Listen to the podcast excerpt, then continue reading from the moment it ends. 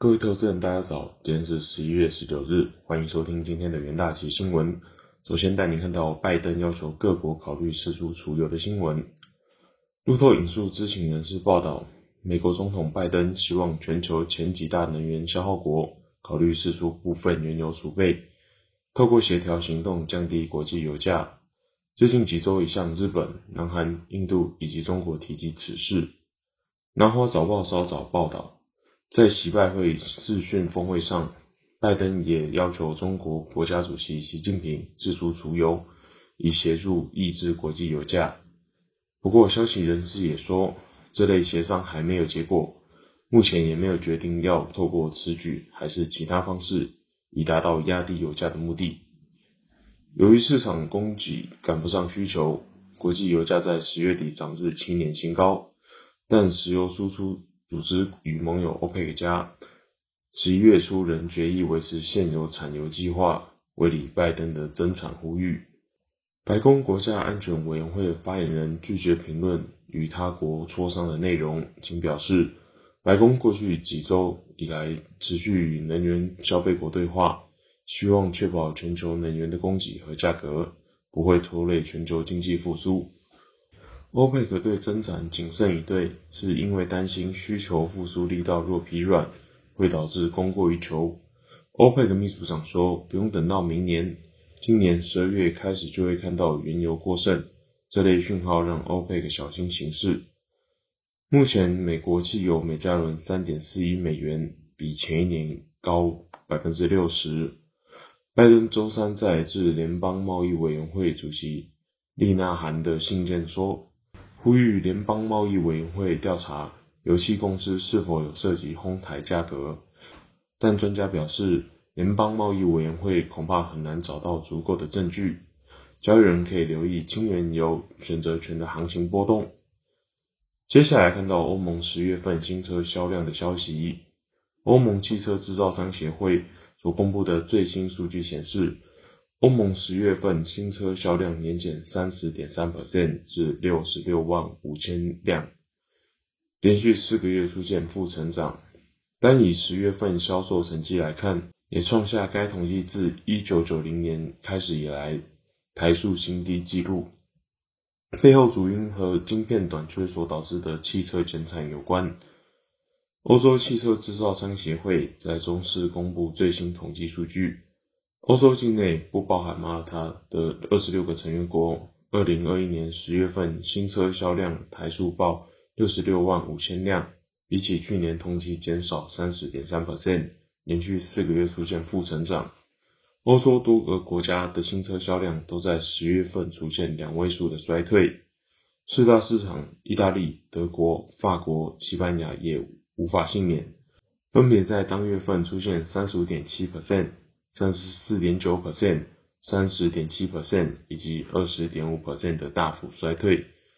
在二零二一年一至十月期间，欧盟境内新车登记台数年成长二点二 percent，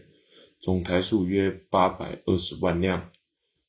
欧洲汽车制造商协会表示，尽管近期内新车销售在晶片短缺的影响下出现大幅衰退，但由于今年较早时，新车销量表现出现大幅成长，也因此截至目前的总销量还能维持在正成长的范围之内。接着看到日本刺激计划规模直逼五千亿美元的新闻。根据日本经济新闻周四报道，将于周五公布的最新疫情期间经济刺激计划规模将达五十五点七兆日元，这将是有史以来规模最大的一次，远超市场预期。加上营内的民间资金规模有望上看七十八点九兆日元，它将包含向十八岁以下人民提供价值十万日元的补助，对中小企业的福利，以及对受原油价格飙高影响的相关行业进行支持措施。这一规模也远超原先媒体预估算的约三十至四十兆日元。报道发出后，日本股市临近收盘时跌幅迅速收窄，转为向上上涨，收盘小跌。此外，出于对政府债券发行的担忧，债券价格下跌，殖利率上升。伊藤忠综合研究所首席经济学家指出，报道的财政支出大于预期，债券市场不得不担心财政恶化，可能会感到不安，更进一步可能会引发对日元信用度下降，带来贬值风险。美元对日元短线走高约二十点，报一一四点二五。瑞银证券首席经济学家指出，十八岁以下儿童的十万日元福利被认为效果有限，PTP 前景可能也不会有太大的变化。日本首相安田文雄将于周五召开内阁会议，以批准该相关配套计划。计划资金来自日本储备金和截至二零二二年三月的。当前财政年度的额外预算。接着进入三分钟听股节的单元，首先看到华通期货。华通致力于发展高阶 HDI 低轨道卫星通讯、元宇宙穿戴装置以及电动车领域，在众多热门题材的相继发酵之下，增添华通营运成长动能，使得华通下档有称。接下来看到友达期货，根据中国双十一档期销售数据可知。线上通路电视销量年成长率为十一 percent，销售额年成长率为十七 percent。摩根士丹利表示，预估电视面板售价将提早在二零二二年第一季触底，加上中国双十一电视销售量优于预期，第四季全球电视面板出货量较第三季成长五 percent，因此调高友达目标价。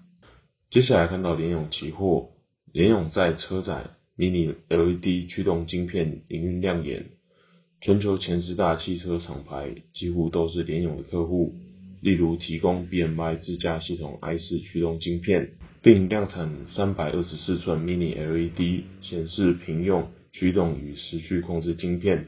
美系外资表示，预估联咏二零二二年收入成长十四 percent，因此调高目标价。以上就是今天的元大旗新闻，谢谢各位收听，我们下周的元大旗新闻再见，拜拜。